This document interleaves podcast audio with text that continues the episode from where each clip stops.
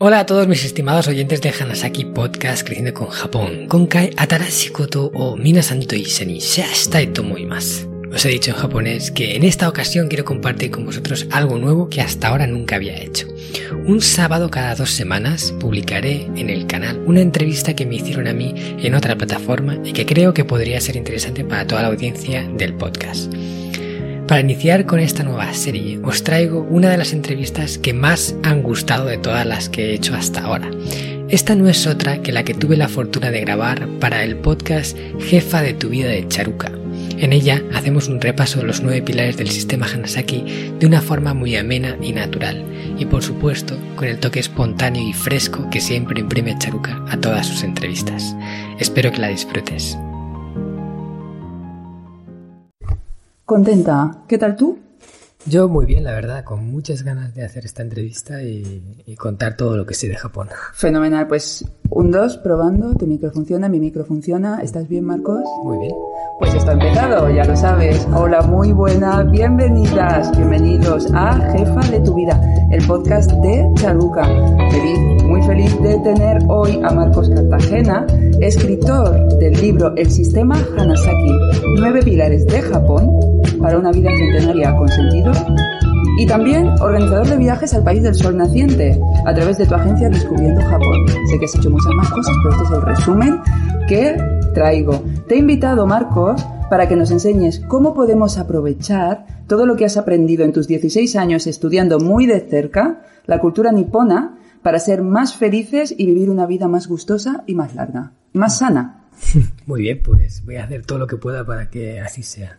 Pues muchísimas gracias, Marcos, por venir. Gracias por el libro y por esta dedicatoria que me pusiste tan bonita con el con charuca en japonés. Es, es una es una pasada. Muchísimas gracias. Es precioso. Detallito. Me ha encantado. Muy japonés eso del detallito, ¿no? Para Sí. empezar. Es que los japoneses son muy detallistas. Esa es una de las cosas que, que me quedé con, con Japón y que más me gustaron cuando fui allí. Esa cultura por el detalle. La cultura del regalito, regalito, del regalito, sí. que es muy japonés. Sí, sí. Pues bienvenidísimo, Marcos. Y primera pregunta, para quien no te conozca, preséntate.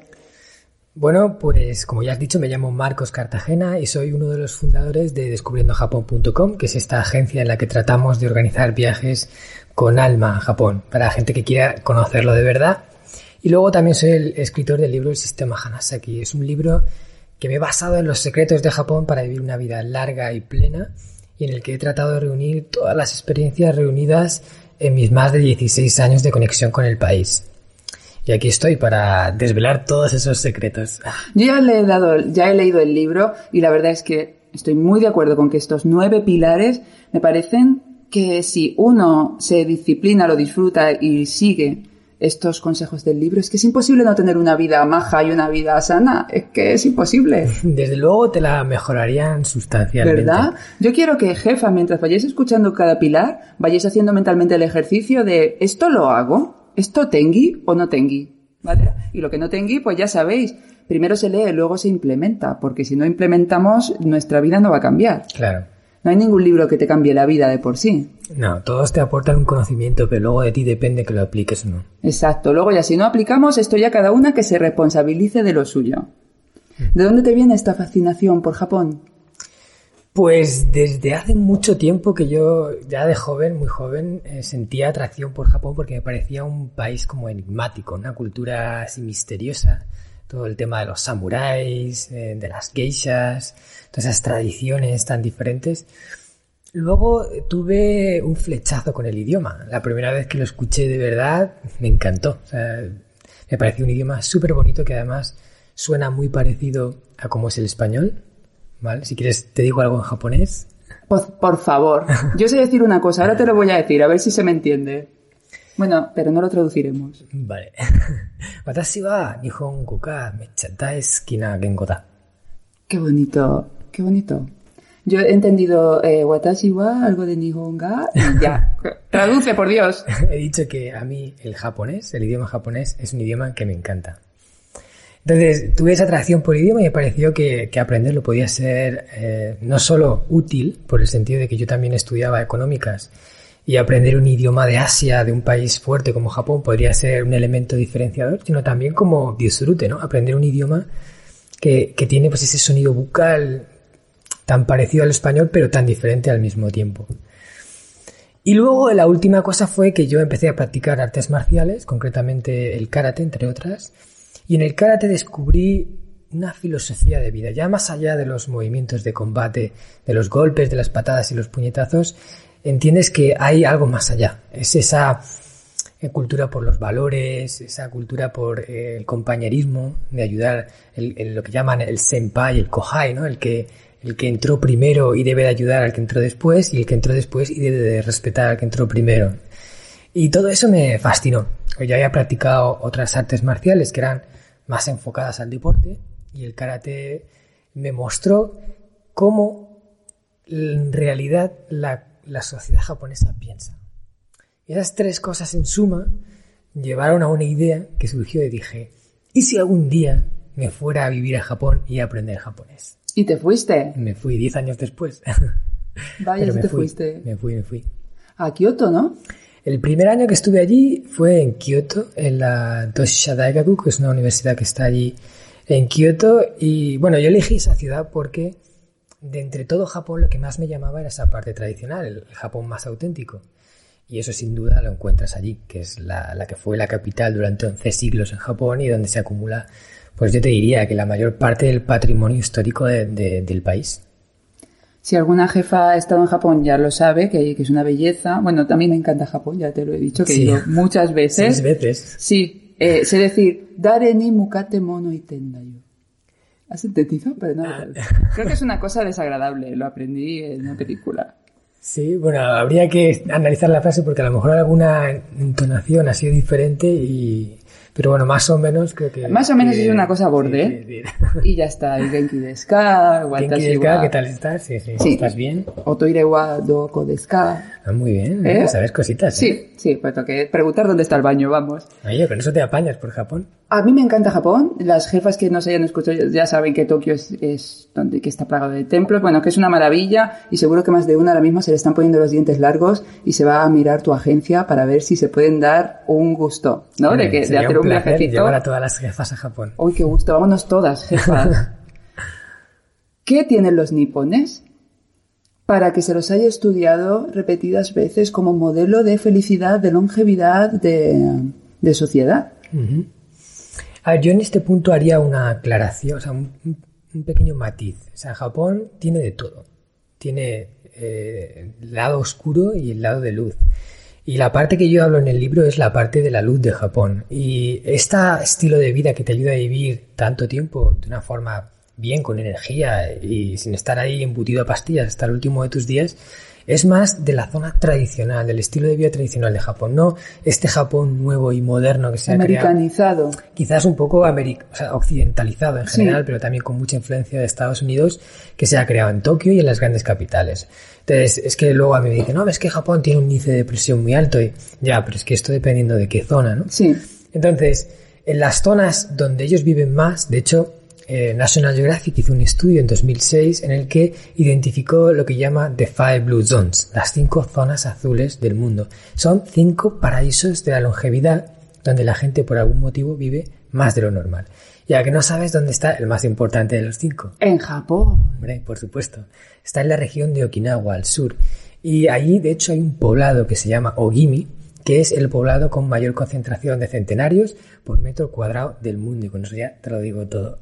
Entonces, eh, Japón tiene una serie de cosas, ¿no? Esas zonas tradicionales, una serie de hábitos, de estilo de vida que ellos hacen, algunos sabiendo que les ayuda, otros sin saberlo, por simples costumbres, que ahora estamos viendo que les ayudan a vivir más tiempo, una vida mejor. Y, y todo eso es lo que yo, aparte de reunir todo lo que yo he aprendido en Japón en todo este tiempo, sobre todo me he basado en esa parte de Okinawa a la que yo mismo me fui. O sea, es que yo cuando me enteré de esto y me pareció alucinante, dije, yo tengo que ver esto con mis ojos. Me tengo que ir a Okinawa.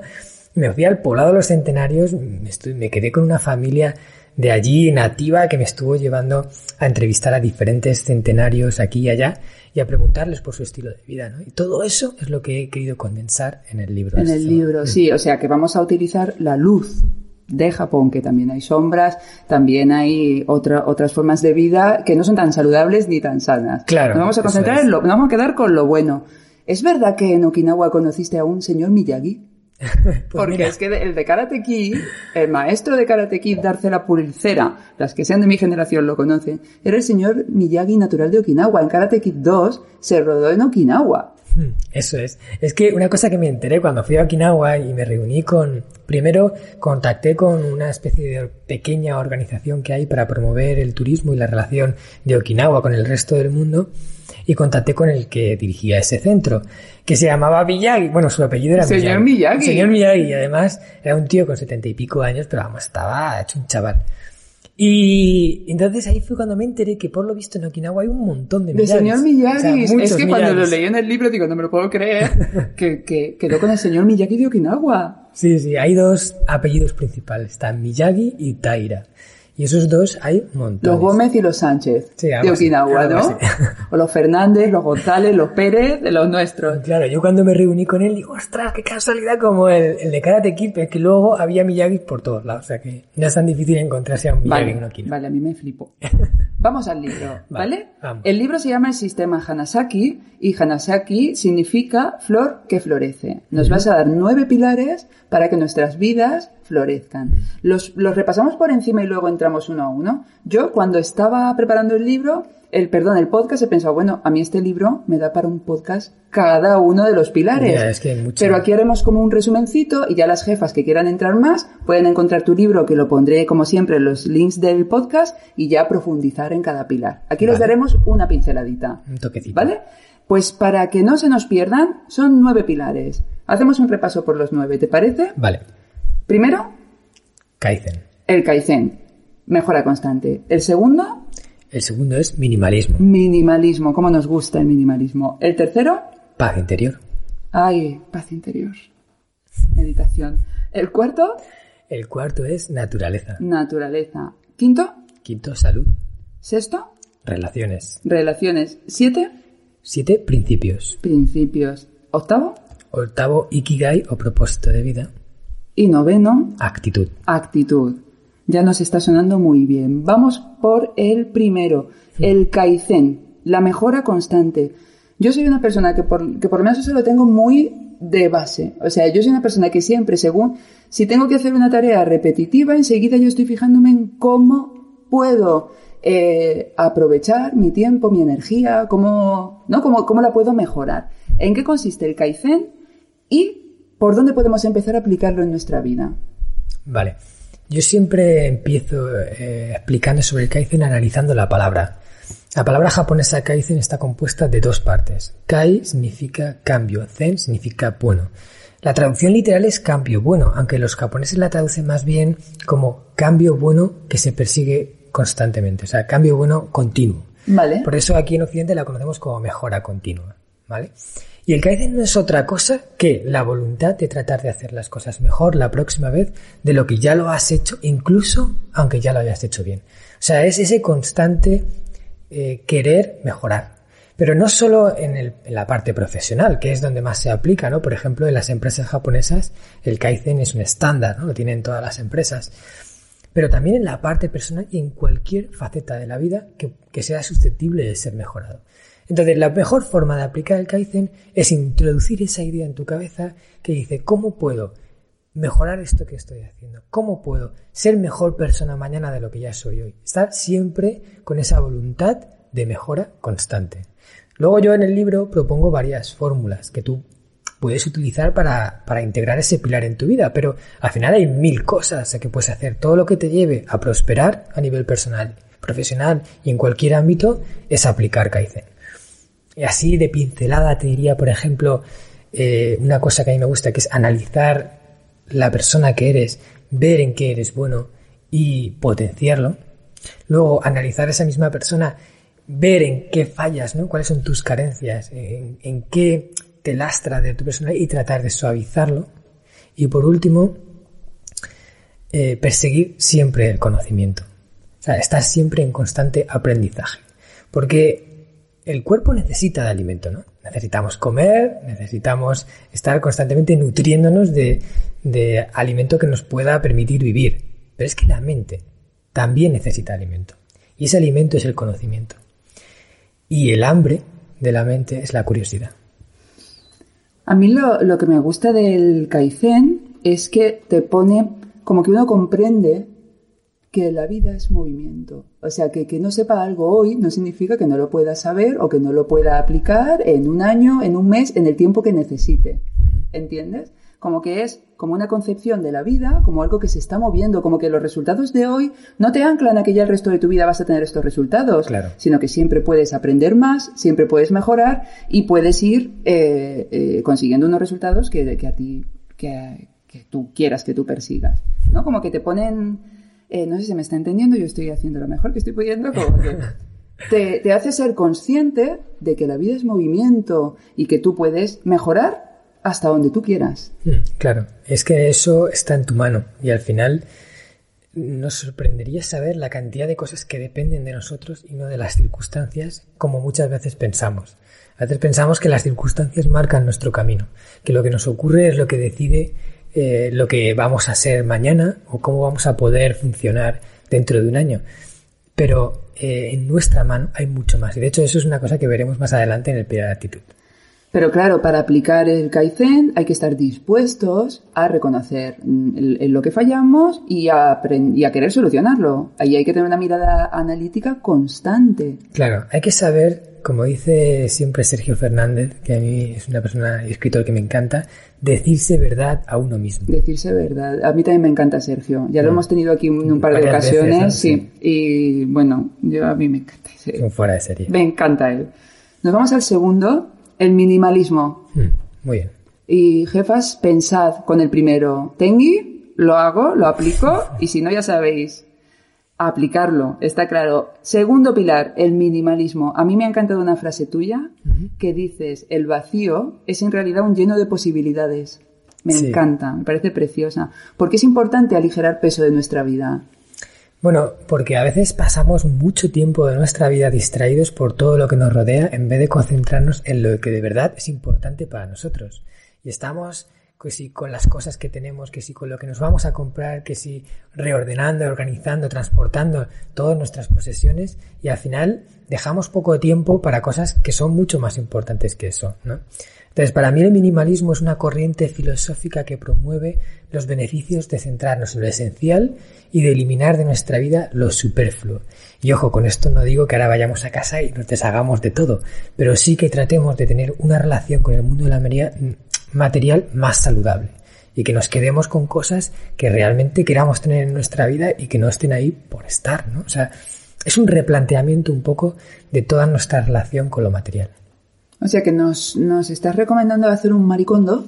Pues mira, eh, yo es un libro que además de hecho recomiendo dentro del sistema Hanasaki, a mí me encantó, sobre todo por cómo Mari eh, enfoca esa relación con, con las cosas. ¿Qué relación tiene tan bonita con los objetos que los trata como si tuvieran vida en su interior? ¿no?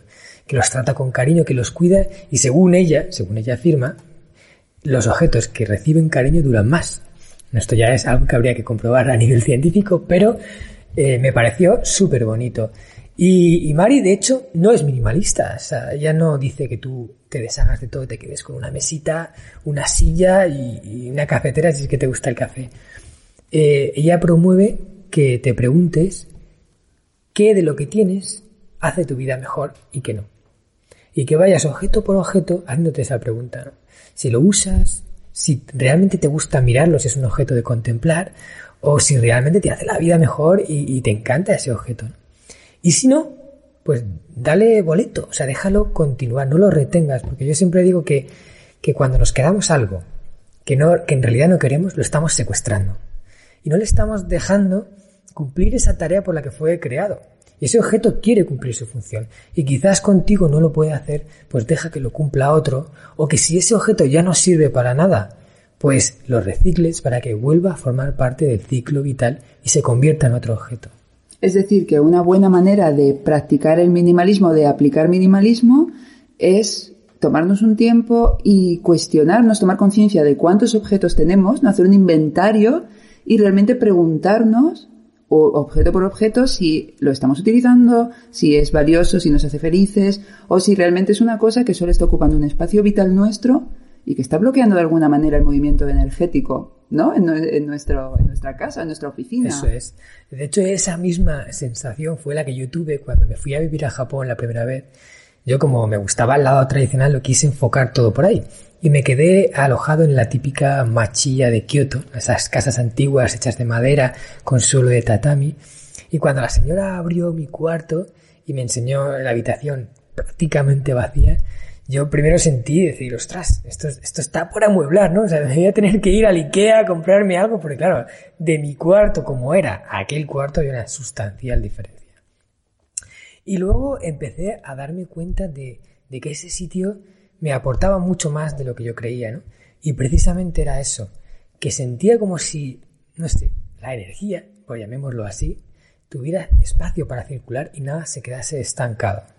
Mm, por eso yo vi un TED de, que habla sobre minimalismo, que creo que el título es Menos es más, de Graham Greene, que dice que todos hemos experimentado viajar con poco peso y la alegría de estar en una habitación de hotel con tres cosas y toda la libertad que eso te da. Sí. Mm. Sí, sí, sí. Lo de viajar es un descubrimiento que, he tenido que hacer porque antes yo era de los de coger la maleta y decir, ¿cuánto me deja la compañía aérea? ¿30 kilos? Pues 30 kilos meto. Y sentía que si llevaba 25 estaba desperdiciando 5. No sé, tenía esa, esa extraña creencia infundada. Y luego empecé a, a replanteármelo, a viajar cada vez con menos y es que es una gozada. Es una maletita. Con la, cabina. Mm, la mueves donde quieres, ahorras tiempo, tanto para hacer la maleta, para llevarla, para todo. Para tomar decisiones de qué te pones. Eso es. Llevas. Mira, de hecho, había una, una chica que hizo un experimento, no me acuerdo cómo se llamaba, pero es muy conocida. Ella tenía un armario con un montón de ropa y ella pensaba que para ir al trabajo necesitaba ir con pues con diferentes conjuntos para no ir con lo mismo siempre. Entonces hizo la prueba que, la llamó la prueba de las 33 prendas. Se redujo su armario entero a 33 únicas prendas. Y dices, ostras, ¿cómo voy a poder vestirme con eso? ¿no? Y estuvo un año entero vistiéndose, combinando esas 33 prendas que estaban muy bien elegidas para poder combinarlas. Y luego consultó a la gente de la oficina y nadie se había dado cuenta de que había reducido su armario pues a un décimo de lo que era antes. Fíjate. inventó, eh, creo que ahora lo llaman armario cápsula, a estos armarios como súper bien pensados, con prendas muy básicas que combinan muy bien y ya está. O sea, menos decisiones, menos tiempo en pensar que ponerse, más espacio libre, menos trabajo. Y encima más sostenible, más barato todos son ventajas. Menos es más, como decía Menos es más. siempre Steve Jobs. Menos es más. Pues señoras, ahora es el momento de pensar, ¿Tengui, soy minimalista o tengo la casa llena de trastos? Podéis hacer algo al respecto. Ya depende de cada una. Tercer pilar para una vida más feliz, la paz interior. Mm. Cuéntanos. Bueno, la paz interior es fundamental para tener una vida más relajada, más feliz y, y durar más tiempo, tener una vida más larga. Entonces, dentro de la paz interior, bueno, yo la definiría como esa capacidad de estar más tranquilo, más sereno y de percibir la realidad más como realmente es y no como a veces nuestra percepción alterada nos dice que es. A veces las emociones descontroladas nos hacen ver la realidad diferente a como es. Y cuando estamos más tranquilos tenemos los ojos como más ávidos de lo que realmente está ocurriendo. Entonces, hay diferentes fórmulas para aplicar paz interior. Y una de ellas ya la has nombrado tú, la meditación. Eh, por ejemplo, la meditación es una forma estupenda de aprender a controlar la mente. Ya dejándonos al margen de la parte mística de meditar y todo, centrándonos en la parte física, meditar es una fórmula para coger esa mente descontrolada que, que todos tenemos, que no para de saltar de una cosa a otra, lo que llaman la mente de mono, y colocarla en un solo punto para centrarnos, por ejemplo, en la respiración o en una llama o en cualquier anclaje que tú quieras coger. Y esa costumbre prolongada en el tiempo te ayuda a ser capaz de estar más en el presente y menos en la divagación. Y es que además, de hecho, Charuca, hay estudios que dicen que la gente que pasa más tiempo en divagación, o sea, en pensamiento de piloto automático, que no eres consciente de que estás pensando, pero estás pensando, la gente que pasa más tiempo en ese estado es menos feliz. Yo le veo sentido, porque cuanto más tiempo estás divagando, más tiempo estás ausente de tu propia vida. Mm. Y además se gasta mucha, mucha energía. y para mí felicidad y energía están un poco unidas. y, y, falta de energía con, con, tristeza también van un poco unidas. O sea que si, al final todo es bastante, hmm. tiene bastante sentido. ¿Qué nos recomiendas para empezar a meditar? Pues mira, yo recomiendo siempre empezar por poco. Empezar con una meditación muy cortita y ir ampliando. Porque, a ver, lo más frustrante de meditar es que tú tratas de poner la mente en un sitio y la mente se va. O sea, tú estás 30 segundos meditando y enseguida estás pensando en si tienes que ir a hacer la compra, que si has puesto o no la lavadora, que si tienes que entregar un trabajo, todo eso. Y de repente te das cuenta y dices, mierda, ya me he ido, ya me he ido. Y vuelves a la respiración. Y 30 segundos después, otra vez lo mismo. Entonces, claro, cuando te ocurre eso cinco o seis veces, dices, mira, yo no valgo para meditar. ¿Vale? Te rindes. Porque es que es un poco frustrante.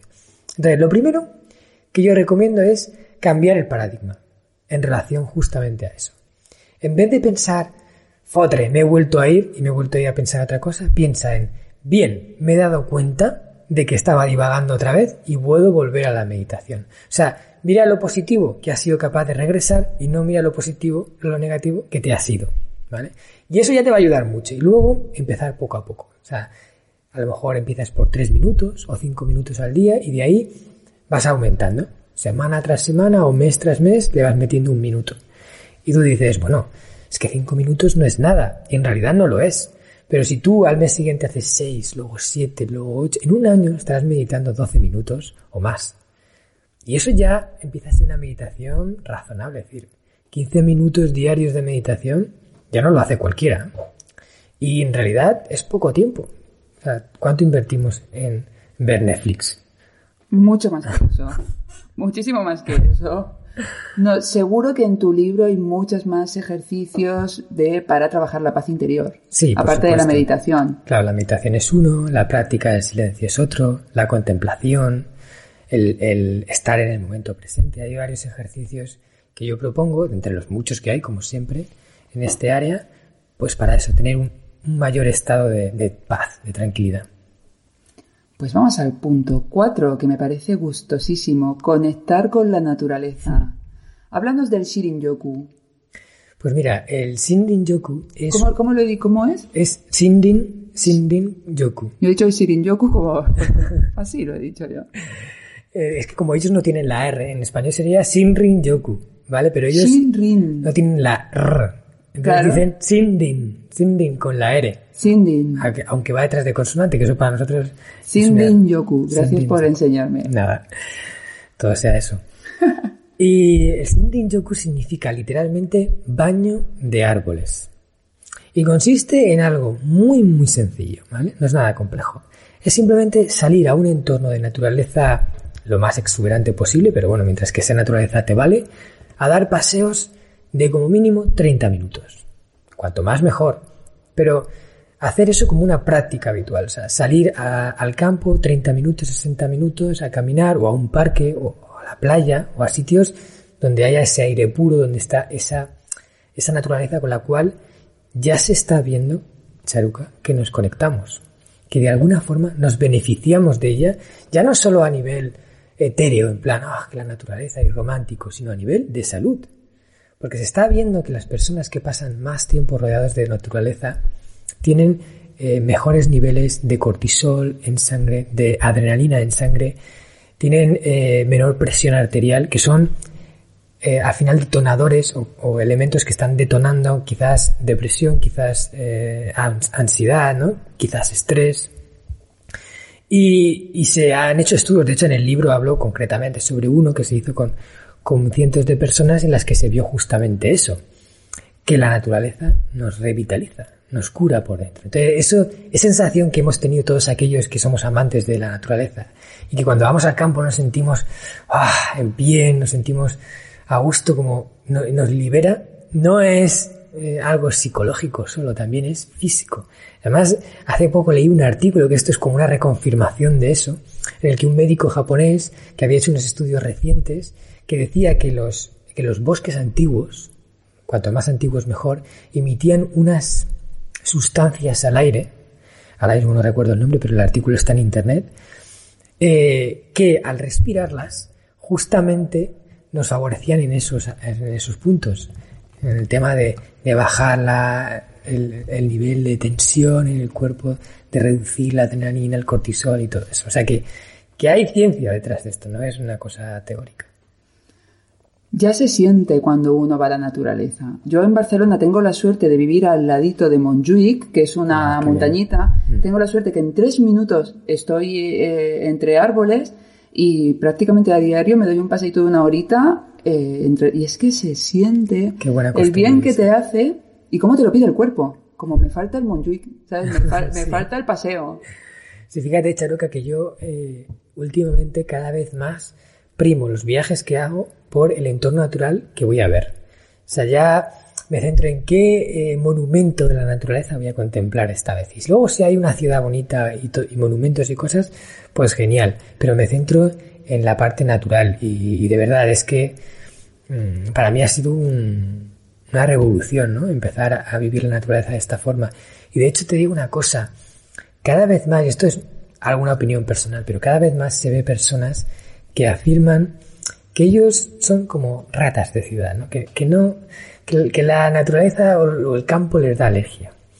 Y, bueno, yo no me atrevo a hacer una afirmación clara sobre eso, pero diría que las personas que han dejado de sentir algo por la naturaleza de alguna forma se han desconectado de parte de su esencia, de parte de una esencia que hemos tenido siempre, porque siempre hemos estado cerca de la naturaleza y solo ahora, recientemente que hemos construido estas grandísimas junglas de hormigón en las que vivimos, nos hemos separado de ella y hemos empezado a adoptar ese, modo de vida que ya eh, un árbol ni lo miramos. Y, y, creo que deberíamos de regresar, porque además de las cinco zonas azules, las cinco zonas azules donde la gente vive más, todas ellas están en entornos naturales. No será casualidad. No será casualidad. Fíjate que yo te digo como anécdota que mi primer viaje a Japón, que estuve un mes, yo no quería visitar naturaleza porque yo era de las que decía, no, no, yo solo quiero ciudades, yo soy urbanita. Hmm.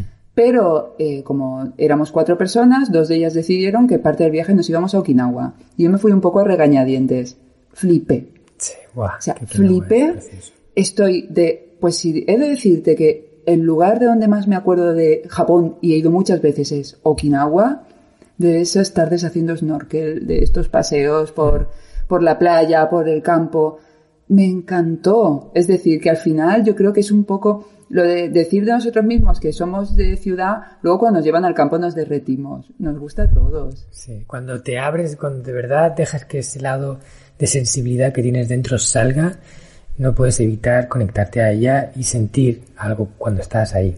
Yo desde, desde hace años también pongo por delante ir a lugares para disfrutar de la naturaleza que coger metros, eh, coches y, y asfalto. Mm. Me, me, pide mucho más el cuerpo apetece, abrazar, ¿no? abrazar árboles, sí. por favor. Bueno, de hecho, abrazar árboles es una técnica que, que, incluso ya se dice que también ayuda o sea, en diferentes áreas. O sea, esto ya es un poco más etéreo, pero sí. vamos, que abrazar un árbol seguro que mal no te va a hacer. Yo siempre cuando paseo por Montjuic tengo la sensación de que los árboles me dicen tranquila.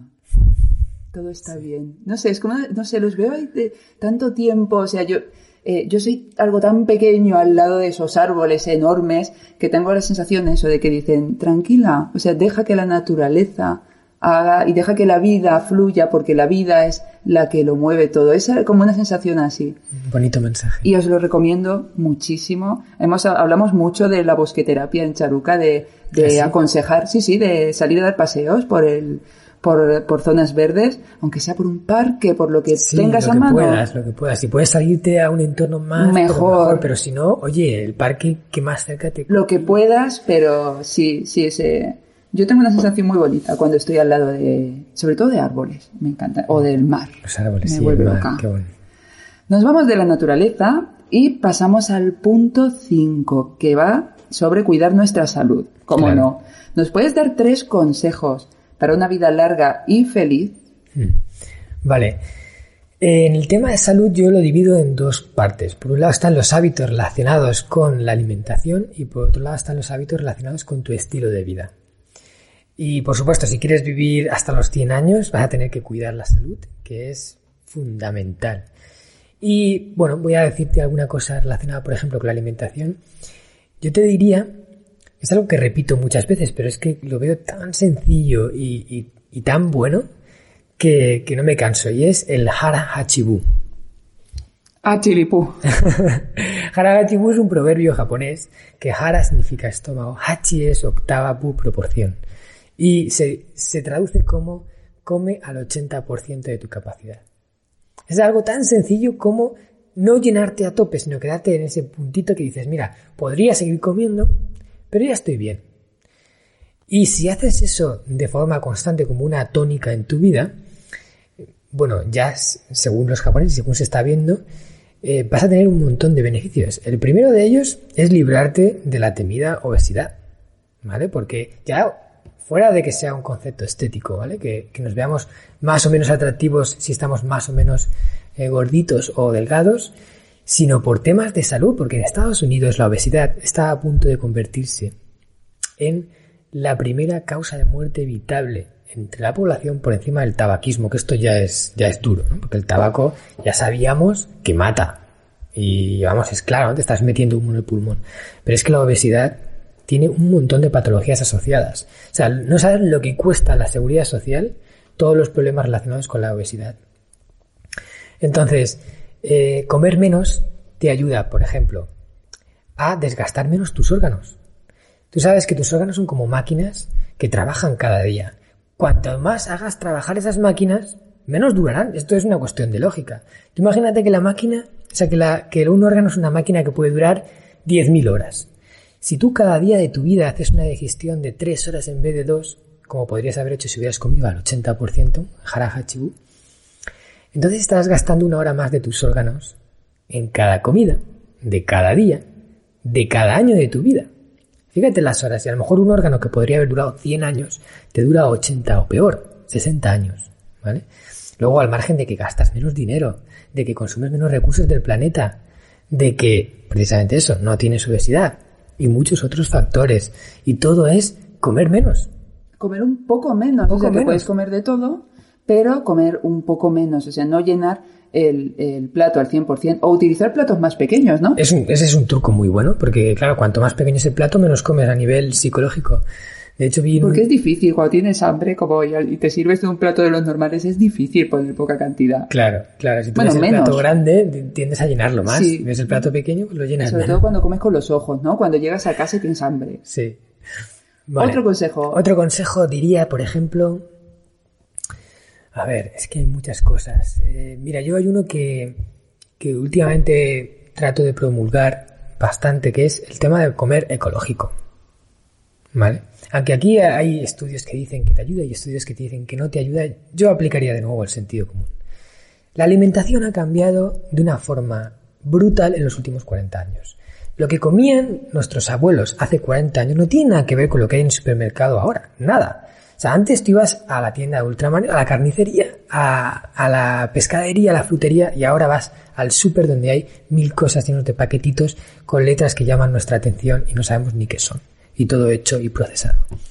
Entonces, eh, se están utilizando un montón de productos y sustancias para hacer que los alimentos duren más, para que tengan mejor sabor, para que, eh, bueno, para mil cosas relacionadas con ganar más dinero, mm. ¿vale? No, no, enfocadas a alargar la vida de las personas. Y comer ecológico consiste en tratar de volver un poco al origen y a hacer las cosas como se hacían antes, a, a quitarle toda la mierda que tienen las cosas y a comer un poquito más tradicional. y proximidad y, evitar procesados. Claro. Y ya está, que es sencillo. Es, bastante sencillo. Bueno, al final lo único que tienes que ir no a la gran superficie. Vete al mercado. Vete a un sitio más pequeño y ahí encontrarás cosas más básicas. Claro, vete al mercado y compra no procesados. que es un no procesado? Un alimento que solo tiene un ingrediente. Fácil. claro. Un alimento que solo tiene un ingrediente las salchichas ya son procesadas porque ya tienen más de un ingrediente. Una manzana es un no procesado. Eso es. Una vez escuché una cosa que decía que solo que en tu despensa solo haya lo que podría haber habido en la despensa de tu abuela hace 50 años. y también escuché algo así como que solo comas lo que podrías encontrar en el en un pueblo medieval. No, me lo acabo de Sí, algo así también podría ser. En el campo o en una isla o algo así. Me lo he inventado. Vamos al sexto pilar y vosotras ya sabéis que os estáis cuestionando si lo hacéis o no lo hacéis. Yo lo del 80% me va un poco a días. Sexto, dicen que somos como las personas de las que nos rodeamos. Y en tu libro, otro pilar importantísimo para ser feliz es cuidar de nuestras relaciones. Sí. ¿No crees que la soledad es uno de los grandes enemigos de la felicidad? Por supuesto. La soledad está empezando a catalogarse como causa de muerte evitable en los lugares en los que se está estudiando. Por ejemplo, en Estados Unidos incluso están ya viendo que podría rebasar hasta, hasta la, obesidad. O sea que esto ya es mucho que decir. Porque la gente que siente soledad o, que se siente sola, porque tú puedes tener muchos amigos pero sentirte solo igual, esa sensación te acorta la vida. Y lo mismo ocurre al contrario.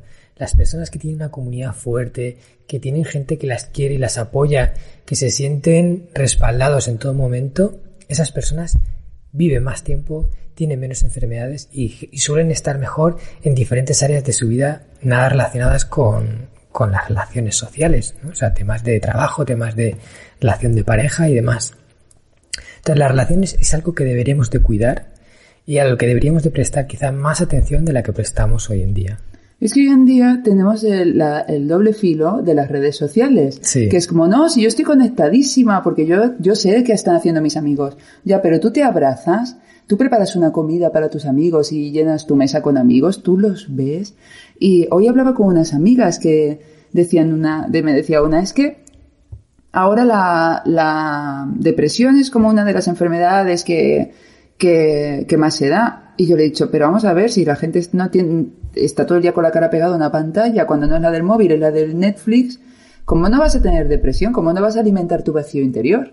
Claro. Si somos seres sociales, si necesitamos el contacto humano para desarrollarnos, para tener más salud, ¿qué nos recomiendas para trabajar eh, nuestras relaciones sociales? ¿Qué hacen los japoneses? Bueno, los japoneses tienen una costumbre, los de Okinawa, que a mí me pareció alucinante cuando la escuché la primera vez. Y es crear grupos que se llaman Moai. Eh, esto no sé si es extrapolable 100%, pero bueno, sí que podemos coger el concepto. Un grupo Moai es un grupo que sueles hacer cuando ya vas por el meri- meridiano de tu vida y lo haces con la intención de nunca quedarte solo. Entonces tú te juntas con un número de personas determinado, suelen ser 12, y formas ese grupo con el compromiso de que nunca os separaréis a no ser que uno del grupo fallezca, ¿vale? Hasta que la vida os lleve. De tal forma que siempre permanecen unidos, independientemente de que sus hijos se vayan a vivir a otro sitio, de que pierdan a, otros amigos, de cualquier cosa, saben que siempre tendrán a su Moai. Y se reúnen y hacen por reunirse periódicamente, por lo menos una vez al mes como mínimo, y en esa vez comparten buenos y malos momentos, se ríen, pasan eh, momentos de, de disfrute juntos y se apoyan incluso a nivel económico. Y esto es una de las cosas que me pareció sorprendente porque ahí tiene la costumbre de que cada reunión mensual todo el mundo lleva un sobre con una cantidad de dinero estipulada, que suelen ser 10.000 yenes, algo así como 100 euros. Y en cada reunión un miembro del grupo se lleva todos los sobres y eso lo van, se lo van turnando. Es una forma de ahorro porque de repente eh, cuando te toca a ti, en un momento dado te llevas 1200, o sea, son 120.000 yenes. ¿no? Pero lo sorprendente y lo más bonito es que cuando uno del miembro del grupo está en apuros, necesita ayuda, todos son capaces de ceder ese mes el sobre y aplazar un mes el- la transmisión de los sobres. Con lo cual se, se lleva ese sobre extra, a lo mejor ya se llevó un sobre hace cuatro meses, pero ahora se lo lleva extra y eso lo hacen para ayudarle a que salga de ese bache, para apoyarle. Y tú imagínate cómo te sientes cuando sabes que tienes ese grupo ahí. Entonces, ¿cómo podemos aplicar esto? Bueno, pues quizás en nuestro grupo tratar de hacerlo más guay, ¿no? Tratar de forzar esas reuniones, aunque vayamos tan liados con todo lo que hacemos, nunca dejar de quedar con los amigos, nunca dejar de quedar con esas personas que queremos. Y si nuestro grupo no nos aporta ya porque hemos cambiado, hemos evolucionado y las personas con las que estamos no nos sentimos bien, pues crea otro, júntate con otras personas, pero ten tu grupo Moai. de es que forma. con qué facilidad encontramos el hueco para todo lo que tiene que ver con el trabajo, ¿no? Como Sí, que sí, rápidamente, sí, sí, sí, todos, sí, sí, claro, eh, puedo, sí. Y sin embargo, cuando se trata de algo social, tendemos a, "Ay, es que no puedo, y siempre es como, jolín, voy, a- en serio, tengo que, que tener un problema médico para que entonces sí que pueda sacar el tiempo de venir a verme. Claro, eso es lo triste. ¿eh? Eh, y creo que es algo que tenemos que ser conscientes para poder ponerle remedio, porque hace mucho bien al cuerpo, a la salud, a la energía, tener el contacto más o menos regular con tu familia, con tus amigos, ¿no? Con tu familia, con la elegida y con la que eliges tú. Y, y yo propongo eso, crea tu grupo y comprometeos a por lo menos un encuentro cada mes Sí. y a es. estar ahí y apoyaos. O sea, que, que, ¿no? Es como ir por la vida como yo tengo, yo tengo mi grupo, como creo que nuestra sociedad lo dejamos todo en las manos de la pareja.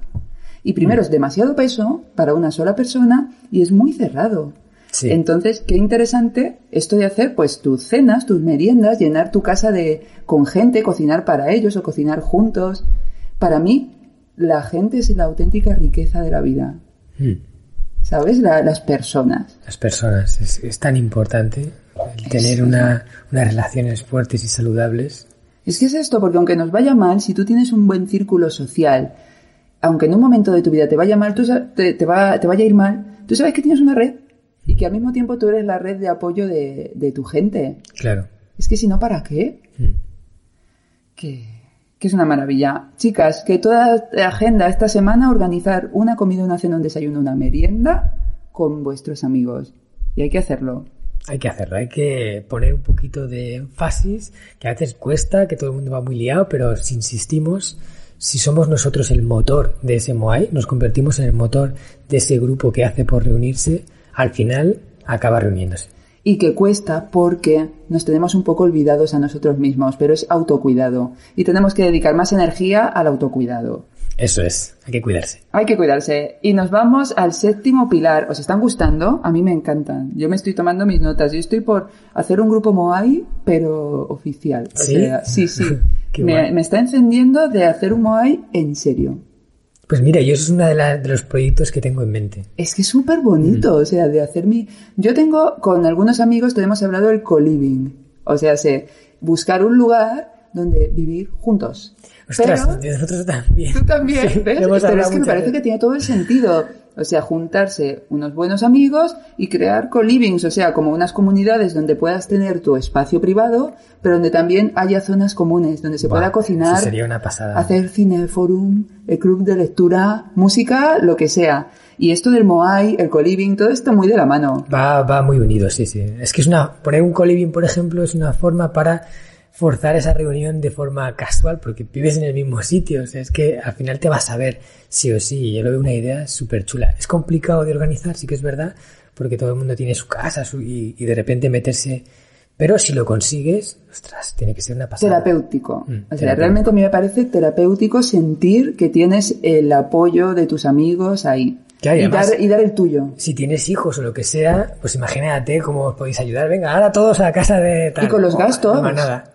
Yo tengo la sensación de que el futuro, igual que ahora mismo hay un montón de cosas comunitarias, como que aprovechamos un coche y viajas con un montón de gente, los coworkings eh, están funcionando súper bien. Estoy convencida que de aquí a 20 años el co-living va a ser el pan de nuestro de cada día. Pues molaría. Qué ilusión, ¿eh? Mm, Sí, sí, sí. Pues chicas, mm, no os voy a pedir que montéis co-living, pero sí que organicéis, ya sabéis, una merienda, comida, cena con vuestra gente de confianza. Siete, me encanta el punto siete. Tener unos principios sólidos. Sí. Vamos a hacer un repaso de los que te acuerdes, aunque yo sé que tú eres muy inteligente, yo te veo que eres un coco. Nueve principios fundamentales de la sociedad japonesa, o de los que te acuerdes. Vale, no sé si podré decirlos todos así de memoria, pero hay algunos que son claros y evidentes. El primero es la honestidad. O sea, es que los principios en Japón es algo que, bueno, tú lo has, lo has visto, has estado seis veces en Japón, quizás es que lo has percibido también, pero se notan casi como un componente más del aire, ¿no? Ese respeto, esa amabilidad. Entonces, la honestidad, el cómo los japoneses tratan siempre, no todos, ¿eh? pero una gran mayoría, de hacer lo correcto y de comportarme de la, comportarse de la forma más honorable posible. Bueno, ya hemos visto que en Japón, eh, si pierdes algo, lo más normal, lo más normal es que aparezca. Cuando aquí, si pierdes algo, aunque pueda aparecer, lo más normal es que no aparezca. Y ahí es el contrario, la gente no se preocupa. Cuando ha perdido el móvil, va la policía a recuperarlo. Pero como algo normal, en plan, estará la policía, ¿no? Y ya está, ¿no? No, pasa en ese momento de apuro, ¡ah! Me deja el móvil en la mesa, llega, no está, ¡ah! Ya está, todos los contactos fuera, otra vez a empezar. Luego eh, diría el respeto. El respeto de cómo te hablan, de cómo tratan siempre de no molestar a los demás. Y esto es algo que se percibe mucho, por ejemplo, en los transportes públicos. La gente siempre habla en silencio, apaga el móvil o lo pone en silencio, intenta no molestar a otros con sus conversaciones y realmente tú estás en el transporte público, es un sitio tranquilo. Cuando tú vas al metro de Madrid, por ejemplo, y es un follón. Y la verdad, yo lo agradezco, ¿eh? Lo agradezco. Además, yo en el libro lo cuento una anécdota que esperando en un andén de, del tren en Japón, abarrotado de gente, podía escuchar las hojas del periódico pasar de una persona que estaba así como a 10 metros en un banco. Y dije, esto, esto es increíble. Luego también eh, la armonía de cómo viven en armonía. En general es un país con muy poca delincuencia, que tendrá sus carencias en otros sentidos, pero es que en el tema de, la delincuencia es, alucinante salir a un sitio oscuro, una calle sin iluminar, estrecha y tal, y ir tranquilo, porque sabes que es que es tan remoto, que te pase algo tan remoto que no hay, no hay nada por lo que preocuparse. Vas con tu mochila ahí puesta, e incluso la llevas abierta y te da igual porque nadie te va a meter la mano a coger nada. De hecho, nuestros viajeros en Japón a veces nos dicen, ostras, la mochila se la ponen ahí delante para, para protegerle. Digo, tranquilo, disfruta, aquí te puedes olvidar. Y están así como diciendo, no puede ser. Y otro principio te diría la austeridad. Una cosa que me gustó de Japón es cuando tú vas a los grandes monumentos, templos, castillos y de todo, en el interior, tú no ves todo ahí como la cultura barroca abarrotado de cosas, todo súper recargado con oro, con plata, con, con vasijas de todo tipo, ¿no? O sea, es muy minimalista. Pero con cosas incluso más de la naturaleza, el tatami, las maderas, eh, sus elementos naturales, las pinturas hechas, hechas a mano. Y, lo ves, yo estaba en el castillo de Nijo, que es una de las grandes obras maestras de Japón en, en Kioto, y tú estás ahí y es una pasada, una maravilla, pero súper poco recargado comparado con los grandes castillos occidentales. Entonces, como ellos no tratan de mostrar y, de, llevar ahí oro, joyas y todo para aparentar. ¿Y qué más te diría de los principios japoneses? Ah, pues por supuesto, la lealtad. La lealtad, la lealtad japonesa de cómo, por ejemplo, esto se ve mucho en las empresas. Las empresas una vez que empiezan a colaborar ya no es que hagan negocios, es que son parte de un, de un algo más grande. Y para dejar de trabajar con otra empresa, no te vale con que venga la de la esquina y te ofrezca 10 céntimos más barato la pieza que tú estás comprando a un euro y esto lo venden a 90 céntimos, entonces ya dices, mira, fuera vosotros, ahora me cojo a estos. No, no, hace falta algo más fuerte que eso. De hecho, me acuerdo un caso que ocurrió con Toyota cuando el, el terremoto de 2011, que, que, por cierto yo estuve ahí en Japón, no sé tú estabas ahí. no, yo acababa de volver, ¿Sí? pero hacía nada que había vuelto. pues yo estaba ahí, me pilló de lleno en mi, primer año a Japón, porque yo me fui en el 2010 y eso fue en el 2011. Y me fui en septiembre y eso pasó en marzo. Wow. Pues así, o sea, me pilló en todo el meollo. Y, y me pareció un caso muy emblemático el de Toyota, porque eh, varias empresas que trabajaban con Toyota sufrieron muchos daños con el tsunami. Estaban en la costa de la zona norte, en Sendai, y hubo una concretamente que todas sus infraestructuras fueron reducidas a la nada. Entonces, eh, ellos suministraron un componente importante a Toyota. Y Toyota, en ese momento, lo que le interesa es poder seguir fabricando coches. Entonces, lo normal como hubiera pasado en cualquier otra eh, sociedad, es que la empresa hubiera buscado otro proveedor. Y si luego estás trabajando bien con ese proveedor, ya está, el otro que se apañe, se apañe. O sea, oye, lo siento, ya tu seguro se hará cargo y tú ya renacerás como puedas. Pero ellos hicieron el compromiso de que cuando volvieran a, reconstruir sus fábricas volverían a colaborar. Y de Toyota les financió para que se recuperasen, empezó a buscar otros proveedores para suplir temporalmente eso y cuando esa fábrica estuvo a punto volvieron a seguir trabajando juntos. Y eso me pareció, o sea, de lealtad. A mí me parece de emocionarse, o sea, me parece emocionante. Sí, es, es emocionante. Muy bonito. Eh, yo me di cuenta en... A mí me llamó la atención en Japón eh, que la gente antes de hablar piensa. Eso me parecía, veía como mucha diferencia, lo que estaba, que a mí me, me, faltaba un poco la paciencia, que era como, pero qué lenta va la gente aquí, porque la sensación que yo tenía, a lo mejor es solamente la sensación mía, es que aquí primero hablamos y después a lo mejor pensamos. Pero en Japón siempre hay una pausa antes de expresar cualquier cosa. Tú preguntas algo en japonés y hace, mmm, está un ratito, reflexiona y entonces contesta. Sí, es verdad, sí. Me acuerdo que eso me, me llamó mucho la atención y también la sensación. Yo creo que al final todos estos valores que nos has contado están hablando de un sentimiento colectivo. Y también en Japón tienes la sensación de que hay un sentimiento colectivo, es decir, que un individuo no importa, que lo que importa es el grupo.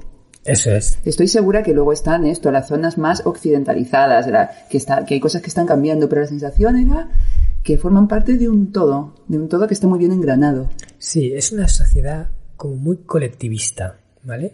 Se preocupan por la otra persona, incluso aunque no la conozcan, con este espíritu del colectivo. Es una anécdota que ocurrió también en Japón en la época del, tsunami. Y es un periodista español, que además él es el que hizo el artículo. Cuando todo esto pasó, empezó a ver como varias cosas, ¿no? el terremoto, el tsunami y luego un posible desastre nuclear, que eso es lo que realmente preocupaba allí de que la central nuclear de Fukushima fuera a reventar y ahí se montara una pandemia nuclear y todo el mundo quisiera salir de Japón a la vez. Entonces, cuando todo ocurrió, empezó a haber un poco de desabastecimiento. Los trenes no podían circular igual y eh, hubo supermercados que empezaron a perder y a no poder suplir de cosas. Entonces, este periodista hubo un momento que incluso empezó a preocuparse por su propio bienestar, ¿no? Decir, hostias, voy a ir al súper a comprar cosas y víveres por si acaso algo pasara. Y cuando llegó al súper, pues se le heló la sangre al ver que había muy poquito. Y cuando tú quieres comprar, lo más que es lo más importante comprar en una situación así. Arroz. bueno, eso es importante. Pero agua. quizás el agua, ¿no? Sí. El agua, tú sin comida puedes vivir, se dicen que hasta 40 días, pero sin agua, 3 o 4, ¿no? Entonces fue a la estantería del agua y estaba prácticamente vacía. Entonces cogió con, con las manos abiertas y arrambló con toda el agua que quedaba. Ocho o nueve botellas llevaba y cuando llegó a la caja a pagar, eh, puso sus botellas y entonces la caja era así como un poco apurada y con una cara así como la gota esta que le cae por la frente, le señaló un cartel que ponía solo dos botellas de agua por persona.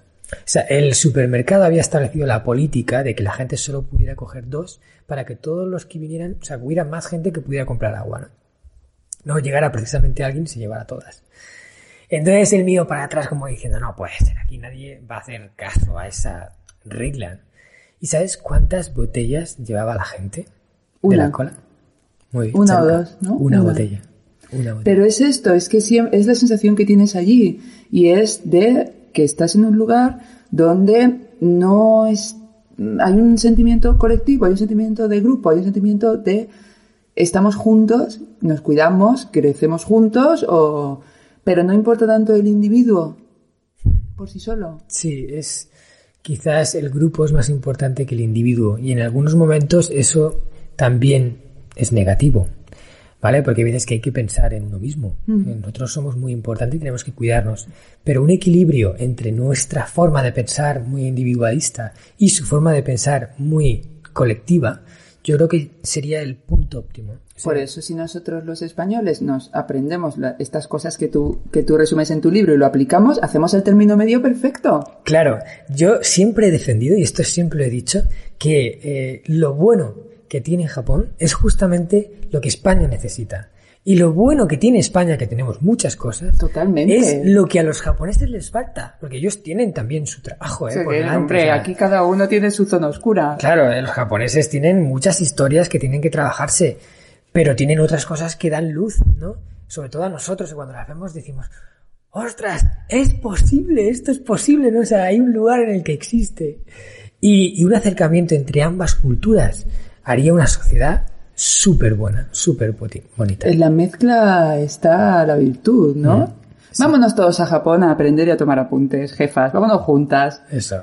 Octavo punto, algo que también se trabaja mucho en Charuca, aunque no lo llamamos el Ikigai, ¿vale? Que es encontrar un sentido de tu vida. Trabajamos mucho con el concepto de jefa de tu vida, de vivir una vida con sentido, de vivir una vida alineada con tus valores, con quién eres, con qué te hace feliz. Sí. Tú has encontrado tu Ikigai, o el sentido de la vida, que es estudiar la cultura japonesa y enseñar a otras personas a ser más felices, compartiendo con ellos lo que te enseña Japón. Sí. ¿Qué consejos nos das para que nosotras también podamos encontrar nuestro Ikigai? O un consejito. Vale. Pues mira, el Ikigai, tal cual yo lo, lo hablo ahí en el libro, yo propongo un método que nos puede acercar a él. O sea, hay personas que por suerte encuentran su Ikigai muy pronto y de forma casi casual, sin esfuerzo, ¿no? De repente un día ven a alguien tocar un violín, se enamoran del sonido y dicen, yo toda mi vida quiero tocar ese, ese, instrumento y deleitar el oído de otra gente con la música que yo pueda hacer. Y ese es su Ikigai y así se dedica. Y otros, en el, grupo entre el que yo me incluyo, quedamos, van dando palos de ciego de un lado para otro y decir, ¿y qué es lo que realmente me gusta? Entonces, para ellos está este sistema que a lo mejor no te lo hace encontrar 100% o sí, pero seguro te va a acercar. Y es eh, tratar de juntar cuatro cosas. Es como una flor que se con cuatro pétalos que se juntan en un diagrama. Entonces, en, uno está aquello que se te da bien, aquello que sabes hacer bien, que tienes cierto talento, quizás que no eres el, el mejor en ese campo, pero oye, que te manejas. Lo segundo es qué te gusta, qué te apasiona, con qué se te pasa el tiempo rápido, en qué, en qué tareas eres más creativo, con qué cosas el tiempo se te pasa volado y ni te das cuenta. Luego la tercera es qué puedes aportar. Y esto es muy, muy importante, porque todos los Ikigais que yo he ido viendo hasta ahora, sobre todo en la zona de Okinawa, ninguno estaba únicamente centrado en la persona. Estaba pensado en el aporte, en lo que entregaba y en lo que ayudaba a otros. Y esto se refleja muy bien en, una especie de estadística que, se publicó, no me acuerdo ahora mismo en qué periódico, pero hablaba de que habían hecho un estudio de eh, en qué trabajos eran más felices las personas, ¿no? Y habían cogido muchos tipos de trabajo y les habían preguntado por su nivel de satisfacción y una serie de cosas que les llegaba a dictaminar si estaban satisfechos y eran felices. ¿Y sabes, Charuca, en qué dos tipos de trabajo la gente era más feliz? No. Cuenta. ¿Quieres saberlo? por favor. o sea, me tienes aquí con los ojos como plato. Venga. Vale. El primero eran los trabajos que estaban relacionados con la naturaleza. Guardias forestales, o sea, gente que, que, de alguna forma trabajaba en un entorno naturaleza inspirador, ¿vale? Aunque no fuera un trabajo súper bien pagado y no fuera un trabajo súper reconocido, pero, oye, estaban ahí a gusto. Y el segundo, y más importante, era los trabajos que estaban relacionados con una actividad que ayudaba a otras personas. O sea, que en su trabajo estaban haciendo más felices y solucionando problemas de otros. O sea, al final, ayudar a otros es ayudarse a uno mismo y ayudar al otro. O sea, hacen las dos cosas al mismo tiempo. Lo haces por él y por ti. Porque tú ayudas, le haces mejorar y eso te llena de satisfacción si tienes un mínimo de sensibilidad para apreciar lo bonito que es ese gesto, ¿vale? Entonces, para encontrar Ikigai hay que pensar qué aporte puedo hacer yo, qué puedo aportar al mundo. Aunque sea pequeño, ¿eh? no hace falta que sea la gran cosa. De hecho, aquí es donde hay muchos errores. Todos nos pasamos ahí pensando que tengo que hacer el gran aporte, la solución del mundo. El... Y a veces es algo pequeño, pero que está solucionando un problema y está haciendo felices a otros. Y eso hay que apreciarlo. Y la cuarta cosa es que encuentres una fórmula juntando esas tres primeras por la que te puedan pagar y hagas tu Ikigai. Porque mira, Charuka, si tú, bueno, tú no, porque yo sé que tú estás en tu Ikigai, se nota. Yo estoy en mi Ikigai. Además, ahora mismo está sucediendo, porque este podcast es muy mi, o sea, mi trabajo es muy mi Ikigai y hacer el podcast yo brillo, vibro, me lo paso súper bien y encima siento que estoy aportando, que estoy ayudando en menor, mayor medida lo que se pueda a otras personas. Sí, se, nota, en la cara cuando... la gloria del Ikigai. Bueno, pues eh, si queremos dedicar eh, a cumplir nuestro Ikigai en nuestro tiempo libre, vamos listos. Porque si tenemos que dormir, tenemos que trabajar en un trabajo que nos dé el sustento, ¿vale? Para luego poder hacer lo que queremos hacer si tenemos que eh, asearnos, comer, eh, limpiar la casa, mantener la higiene, todas las tareas y luego dejamos ese pequeño trozo para hacer nuestro propósito vital, ¿qué nos queda? ¿Una hora al día? ¿Dos horas al día con suerte para poder dedicar? ¿Cómo vas a avanzar? ¿Cómo vas a dejar una huella en el mundo con esa mísera pequeña cantidad de tiempo? A ver, mejor eso que nada, ¿eh? Mucho mejor eso que nada. Pero lo ideal es encontrar esa fórmula por la cual tú eres capaz de cumplir tu Ikigai y al mismo tiempo ganar el dinero que necesitas para vivir, porque al final el dinero es importante. Sin dinero no vives en esta sociedad. No comes, no te, no te pones ropa, no puedes llevar a tus hijos al colegio y, realmente es difícil ser feliz en una sociedad occidental sin, sin nada de pasta. Sin manteca para untar la tostada, que decimos aquí en este programa. Hay que untar la tostada y además con alegría, jolines, no nos tiene que faltar. Claro, no hace falta ser rico, ¿vale? Pero sí cumplir tus necesidades básicas y poder tener un mínimo para dedicar a, ocio y disfrute. Pero eh, yo considero esencial que nos pongamos manos a la obra. Si somos conscientes de que no estamos dedicándonos a nuestro Ikigai, a nuestro trabajo, que, nos que pongamos el rumbo a cómo podemos conseguirlo. Y ya no te digo de que todo sea un proyecto emprendedor, ¿eh? porque aquí parece que si no emprendes no, no haces Ikigai. Tú puedes encontrar tu trabajo en una empresa que esté cumpliendo con algo que va acorde a tu Ikigai. O tú puedes encontrar quizás tu Ikigai en una labor que ya estás haciendo en tu empresa, pero centrarte en, en qué está aportando y sentirte bien con ello. A lo mejor tú estás haciendo un trabajo y te estás centrando en, mira, si eres pastelero, pues yo hago pasteles. ¿No?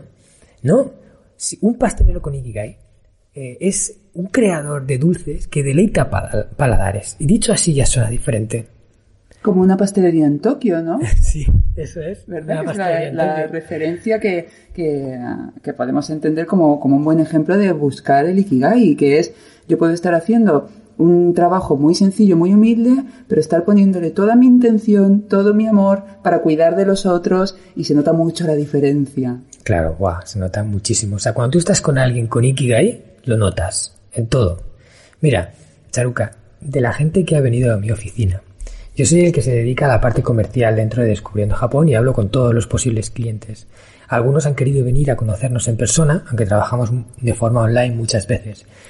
Pues tengo una estadística y es que de todos los que han venido a mi oficina, se han reunido conmigo y han hablado de un viaje a Japón, solo dos, una pareja, solo una pareja, se ha ido de allí sin un viaje. Y cuando yo les preguntaba por qué, o sea, al final se habían decidido por nosotros, lo que me decían era, es que me lo contabas con tanta pasión y te brillaban tanto los ojos cuando hablabas de Japón que solo podía ser bueno lo que me esperaba. Y, y es verdad, o sea, nosotros estamos en nuestra esencia hemos construido el viaje que nos hubiera gustado que hicieran para nosotros en una primera visita a Japón. Y para, nuestra fórmula es intentar hacer un viaje de turismo responsable, que la gente pueda disfrutar de todo. ¿no? Entonces, claro, cuando haces eso, solo puedes tener buenos resultados. luego tienes que aplicar Kaizen, tienes que hacer otras cosas, hacer las cosas bien y cumplir con tu promesa. Pero lo primero es el brillo en los ojos. El brillo. Es que con el brillo es igual de lo que hables. De SEO, de viajes a Japón, de lo que sea que vas a transmitir. Mm. Yo estaba pensando que uno de los enormes regalos que me hace este podcast es que hablo con gente con Ikigai. Todos los que habéis pasado por aquí, absolutamente todos, y tu programa ya será el número 52, mm, todos estáis o tenéis vuestro Ikigai. Y claro, eh, a nivel energético es un privilegio. porque brilláis, ¿sabéis? Estáis, estáis luminosos. Noveno y último pilar. Noveno. La actitud. Hay la actitud. Qué importante. Porque uno no puede elegir lo que le pasa, pero sí que puede elegir qué hacer con eso, cómo, cómo, cómo reacciono, cómo me lo tomo. ¿Qué te han enseñado los japoneses sobre cómo mejorar o, cómo, o qué actitud tener ante la vida? Bien, yo en el libro hay varias actitudes de las que hablo que yo he aprendido de los japoneses y en toda mi experiencia allí. Y una de las que más me ha ayudado que sigo aplicando siempre en todo lo que hago es dar el 100% en cualquier acción que lleves a cabo. Ellos tienen una palabra, fíjate que esto es muy curioso, una palabra que no existe en el español y que allí se utiliza un montón, y es la palabra gambaru. Gambaru significa, o se traduce, como eh, dar todo lo que llevas dentro, o hacerlo lo mejor que puedas. Y entonces los japoneses se pasan el día diciendo gambari más, gambari más, o gambate, que es, o sea, me voy a, me voy a esforzar, o, o da lo mejor de ti. Y lo que más me llamó la atención de esto es que, por ejemplo, cuando van a, a una prueba importante, un examen, una entrevista de trabajo, la gente no les dice suerte, como decimos aquí muchas veces, ¿no? Que decimos suerte, ¿no? O sea, que tengas suerte, te toque un examen fácil o una persona que tenga buena afinidad contigo o, o un factor externo que te beneficie. Ellos dicen gámbate, que es da lo mejor que llevas dentro, porque entienden que si haces eso, el, resultado va a ser bueno. Y ya eso es un cambio de paradigma. Entonces, mira, si vas a hacer algo, hazlo lo mejor que puedas. Si vas a invertir el mismo tiempo, pero el resultado va a ser muy diferente. O sea, en esto tiene mucho que ver el Kaizen. Estás pensando en cómo mejorarlo, cómo hacerlo mejor. Cada vez que hagas algo, va a ser mejor. Y una vez que lo hayas pulido otra, otra, otra, a la décima, ¿cómo va a ser? Charuca, ¿cómo va a Pues ser? va a ser una maravilla. es así. Va a ser algo mucho mejor que la primera, ¿no? Entonces, Es que- dar el 100%, es una de ellas. Dalo todo. Darlo todo. Dalo todo. Chicas, ¿qué tal? ¿Lo dais todo? O sea, es que lo uno lo puede dar todo en todo, en hacer una tortilla de patatas. ¿Qué Sí. distinto es que yo me ponga mi musiquita, una copita de vino y me, y me proponga que esas patatas las voy a freír perfectas, con el punto perfecto y los, y los socarradito perfecto. Y luego el huevo lo voy a batir con cariñito y voy a ocuparme de que quede en el punto crudito como me gusta. ¿Qué diferencia a no disfrutar de lo mismo, echar el mismo tiempo, pero pensando en otra cosa, en, eh, con, con alguna historia en la cabeza, qué distinta vas a ver esa tortilla. Sí. Y qué distinto te vas a sentir tú delante de esa tortilla. Mm. ¿No? Este darlo todo es ponerle amor a la vida. Sí, es ponerle amor, ponerle cariño y, y ponerle ganas. Y Mira, ganas. te voy a contar, Charuca, una costumbre que tengo yo relacionado con esto. Porque a mí me encanta cortar. O sea, eh, la fruta y la verdura y todo eso, el, el momento de cortar pa- me gusta mucho. Y siempre estoy pensando en cuál es la mejor forma para cortar esa fruta o esa verdura.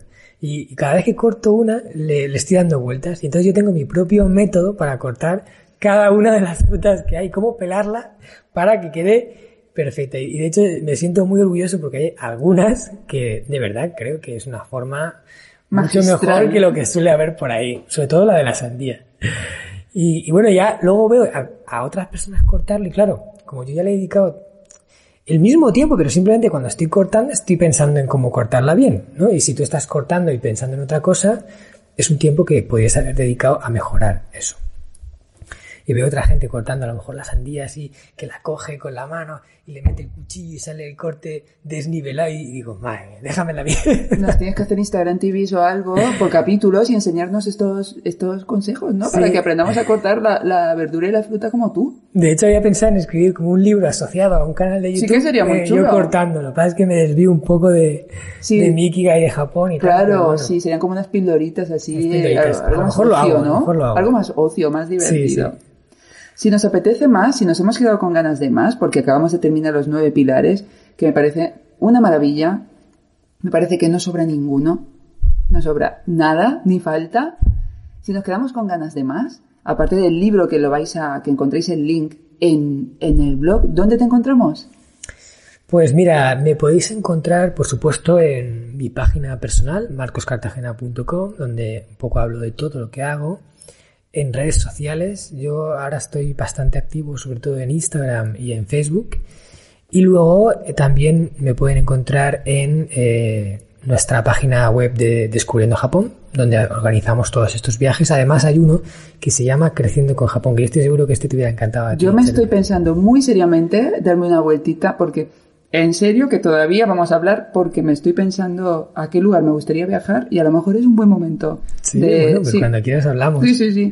Cuéntanos esos viajes. Pues mira, este viaje es un viaje en el que yo mismo hago de guía, llevo al grupo personalmente y trato de fusionar dos conceptos. Por un lado, descubrir los lugares más bonitos de Japón y por otro, realizar un proceso de crecimiento personal basado en las enseñanzas más valiosas que la cultura japonesa tiene para ofrecer.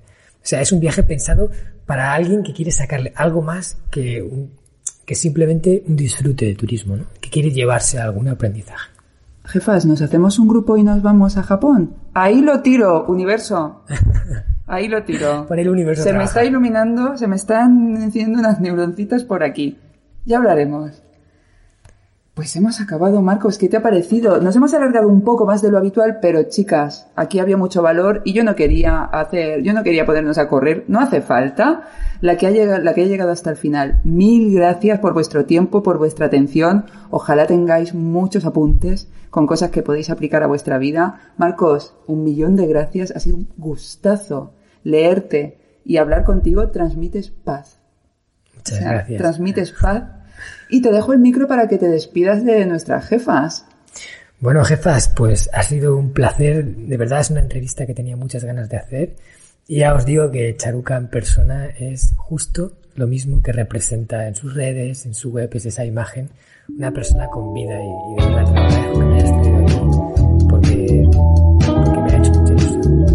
Jolín, pues fue un gustazo. Muchísimas gracias, un beso muy grande y hasta el próximo capítulo, jefas. Un besito. Chao. ¿Qué tal? Genial. Qué bonito, ¿eh? Sí, ha sido muy bonito.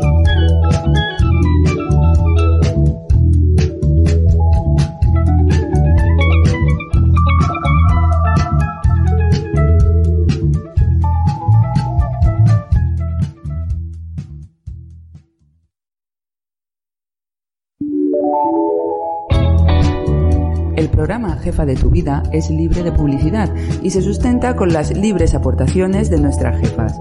Si te ha gustado el programa de hoy, si quieres contribuir a que este programa siga existiendo o si simplemente te sientes abundante, puedes hacer tu aportación a la dirección de internet paypal.me barra charuca.